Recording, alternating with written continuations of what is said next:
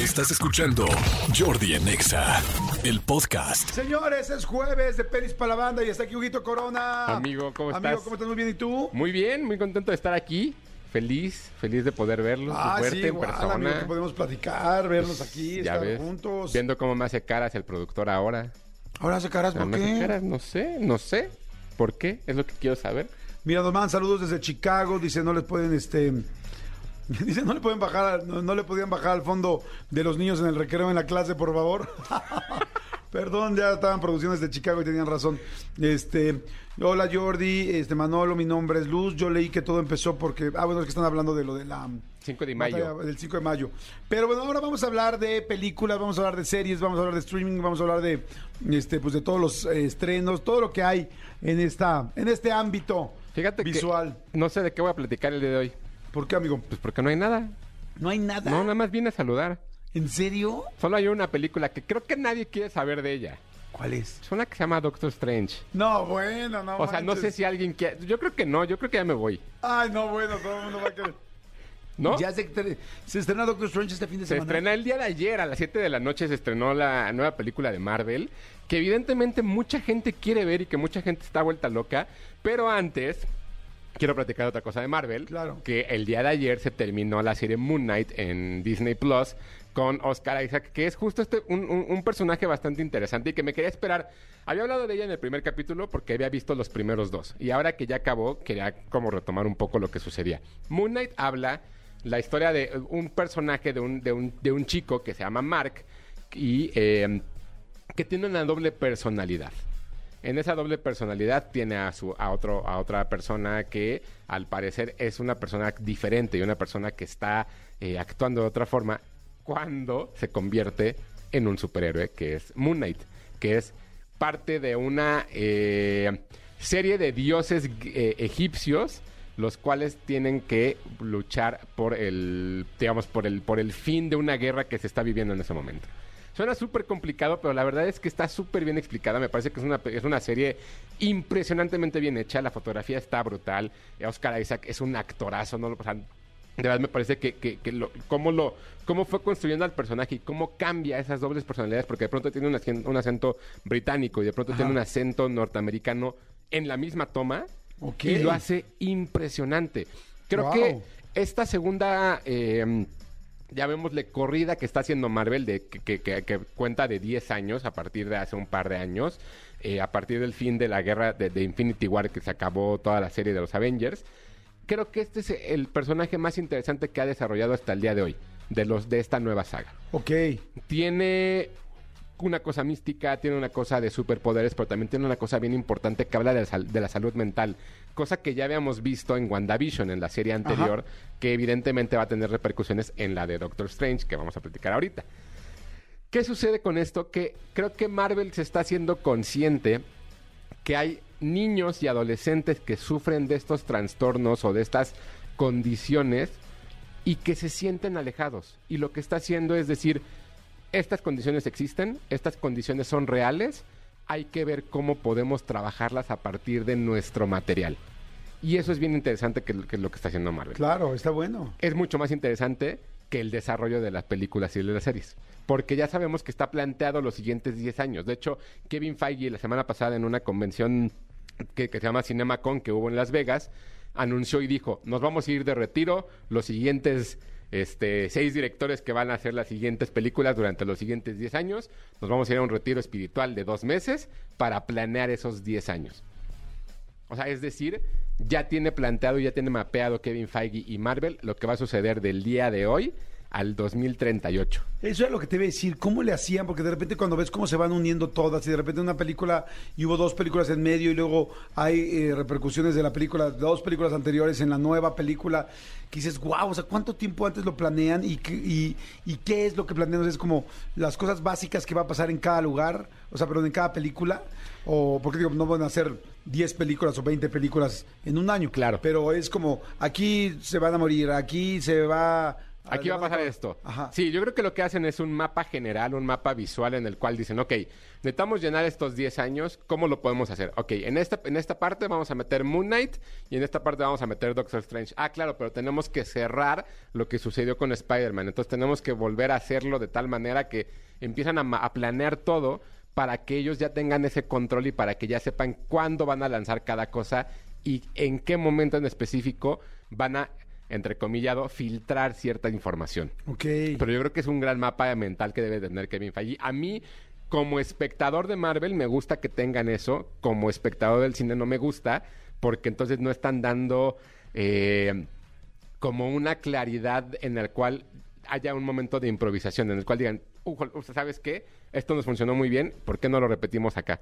Como que ya todo lo tienen tan estructurado que ya las mismas películas se sienten iguales. Ok, sí, estoy, sí, estoy, estoy de acuerdo contigo. Oigan, este, te quiero preguntar varias cosas nada más antes de que lleguemos a, A Doctor Strange. a Doctor Strange. Este, primero preguntarte, ayer platicaba en una comida y mi amigo me decía, estoy loco con tantas plataformas. O sea, en serio, ya esto ya es una ridiculez. O sea, ya no encuentras nada en ningún lado. Me dijo, ustedes saben que hay dispositivos, sticks, Roku, que mucha gente Ama, ajá. compra y que, bueno, más bien compra el servicio y que de alguna manera pues es pirata, ¿no? Bueno, no de alguna manera es, pues es pirata, aunque la persona que te da el servicio te está cobrando y entonces ahí tienen todas las, este, las plataformas. Sí. La gente que tiene estos sticks, tal, ¿tú qué consideras que verdaderamente sí es? Porque hay como una polémica, hay gente que dice, claro que no es, este, eh, piratería porque yo estoy pagando por un servicio y yo luego por otro lado digo, sí o no, ¿qué opinas? No, es piratería. O sea, es como cuando tenías esta antena parabólica en los 80 y que, pues sí, tú comprabas el dispositivo y probablemente lo movías a ciertos ángulos para encontrar pornografía, por ejemplo, Ajá. ¿no? Te estabas robando la señal. O sea, de qué es piratería, es piratería. Ahora, hay una enorme diferencia entre lo que se conoce como código abierto y piratería. Cuando tú le estás pagando a alguien algo de una forma ilegal, es piratería, punto.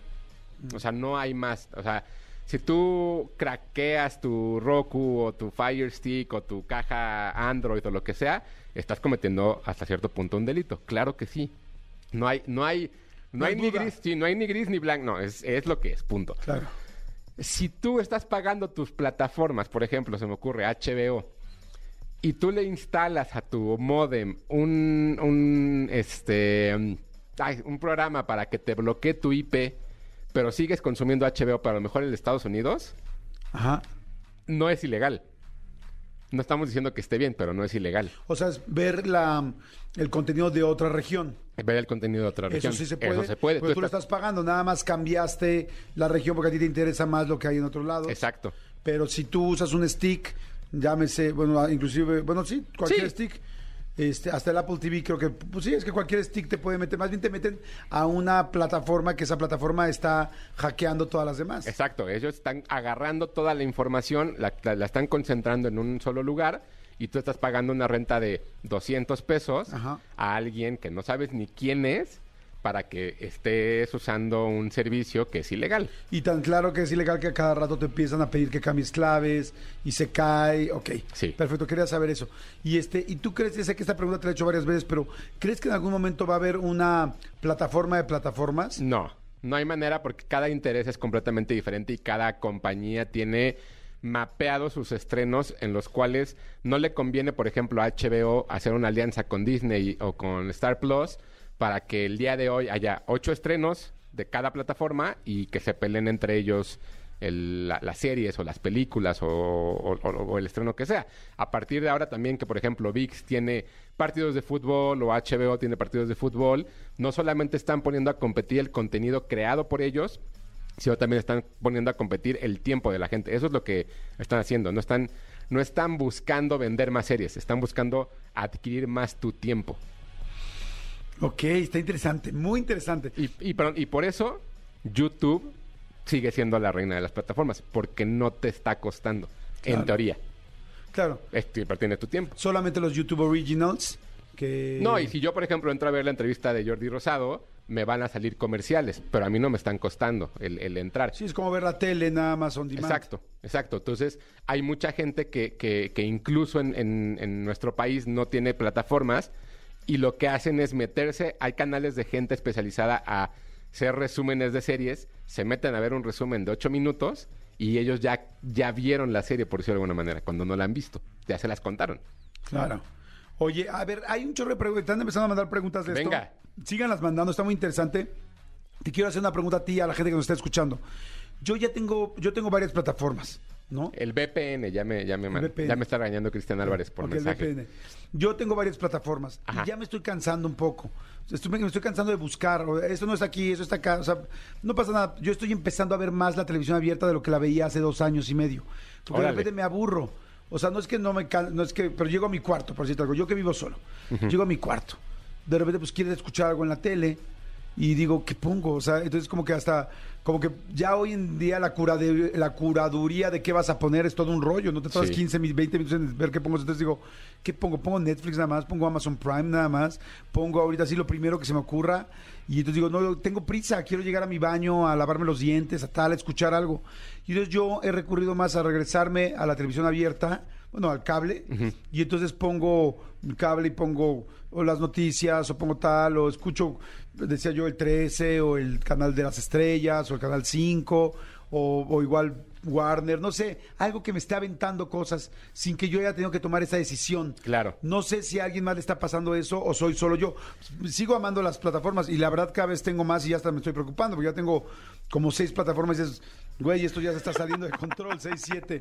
Pero a lo que yo voy es este me está pasando eso. ¿Te parece bien si lo platicamos ahorita de regreso? Seguro, sí, y sí, que sí. la gente nos diga qué les está pasando este, a ustedes, ¿no? O sea, hacia dónde va el consumo en México de las plataformas, o sea, más bien los hábitos de consumo de la gente que estamos viendo este, eh, las plataformas, ¿no? Jordi en Exa. Este, hay un chorro de gente que sigue preguntando, mi querido Hugo Corona, de plataformas. Muchas, muchas, muchas, muchas cosas.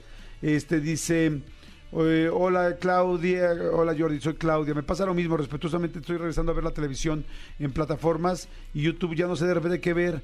Pierdo mucho tiempo buscando, ¿ves? O sea, pues, no soy el único. Dice, hola Jordi, a mí me pasa exactamente igual que a ti. Incluso me confirmó ser una retro, me confirmo ser una retro en tendencia. He descubierto canales como el 7.2 y el 8.5 de televisión abierta y mis tardes son ahí. Le he, contra- la he encontrado, le he contado a mis hijos y a mi esposo el tiempo de buscar algo a ver Netflix, por ejemplo, y han estado hasta 45 minutos buscando Dios una peli una serie. ¿Mandé? 45 minutos.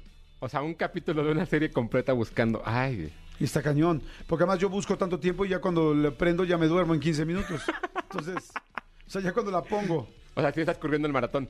Exactamente, exactamente. Dice, hola Jordi, yo soy Pablo. Al usar las plataformas se pierde mucho tiempo en buscar que hasta te da sueño. Mira, exactamente lo que estoy diciendo. ¿No? Este, preguntan, soy Nancy López, ¿dónde puedo buscar qué plataforma tiene alguna película? Hay una aplicación que se llama Just Watch, J-U-S-T, espacio W-A-T-C-H, Just Watch, y es una página también. Tú pones la, la película que estés buscando y ahí te aparecerá en qué plataforma está. Ahí si está en Prime, si está en Claro Video, si está en HBO, si está en diferentes cosas. Si no, en Google, que tú lo has mencionado varias veces, buscas en Google la película y luego te aparece bien en qué plataforma viene, ¿no? Exactamente, si Google ya hizo eso. Exactamente, tú pones lo primero la película y lo primero que te va a aparecer en Google va a ser en qué plataforma la puedes ver. Así es. O sea, es como que la nueva, pues como, sí, como que esa nueva redirección que hicieron con las películas precisamente para que no tengan que preguntar todo Pero esto, yo, ¿no? sí, yo uso mucho Just Watch o pues la, la- la sección de los jueves en este programa. Exactamente. No, o sea, tampoco se hagan. Claro, ¿cuál es la diferencia entre Just Watch y nada más googlearlo? Googlearlo está bien, te parece y, y tan tan, pero Just Watch te dice cuánto cuesta en cada lugar, te Sí. dice te dice si hay en un lugar gratis o no. eh, también te enseña el reparto y todo ese asunto, pero está como muy completo para exactamente para eso, para lo que tú quieres buscar, ¿no? Dónde cuesta y cuánto cuesta y este y hasta ahí puedes decir, ah, esas tres plataformas aquí vale tres pesos menos, ah, pues aquí lo hago. Sí, que justo vale mucho. O de pronto si tienes crédito que has acumulado en alguna plataforma, por ejemplo en Google, que hay, hay, una, hay una aplicación que te hace hacer encuestas de lugares a los que vas y te regalan dinero.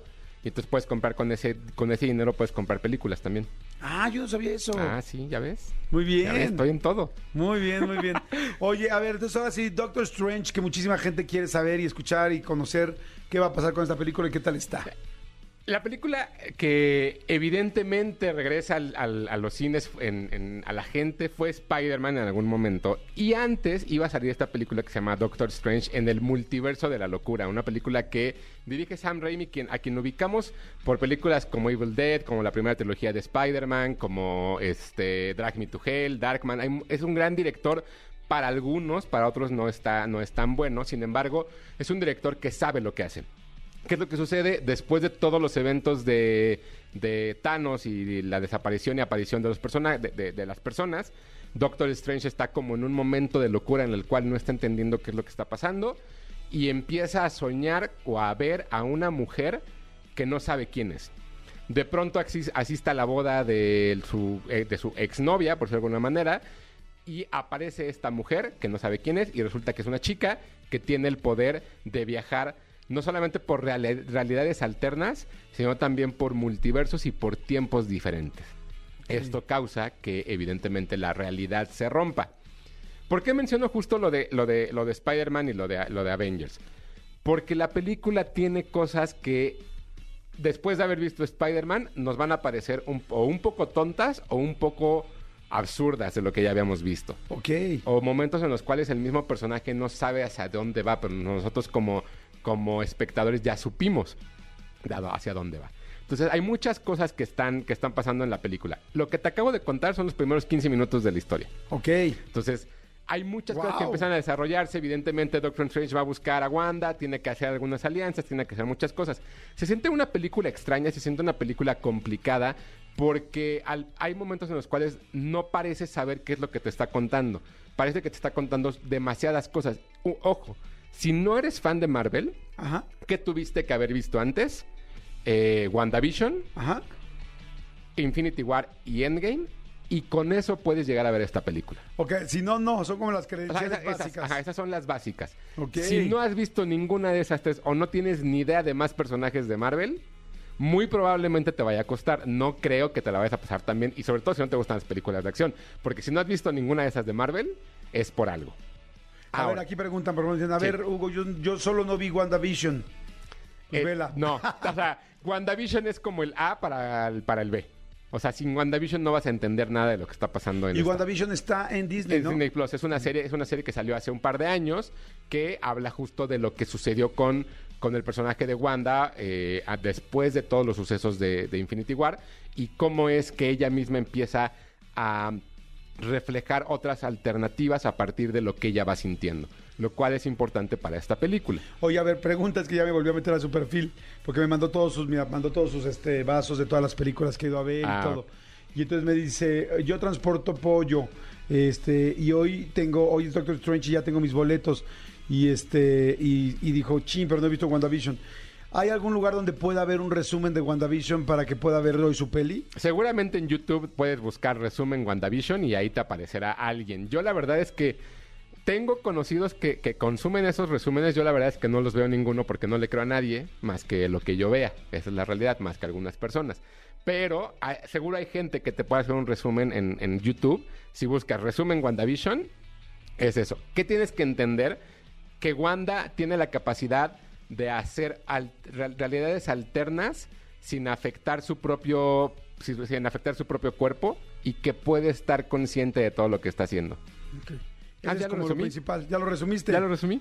O sea, con que sepas eso ya puedes ver la película hoy. Sí. A ver, otra vez. Wanda puede tener, hacer... eh, Puede hacer realidades alternas sin afectar su propio cuerpo y ser ella misma todo el tiempo. Y estar consciente. Sí.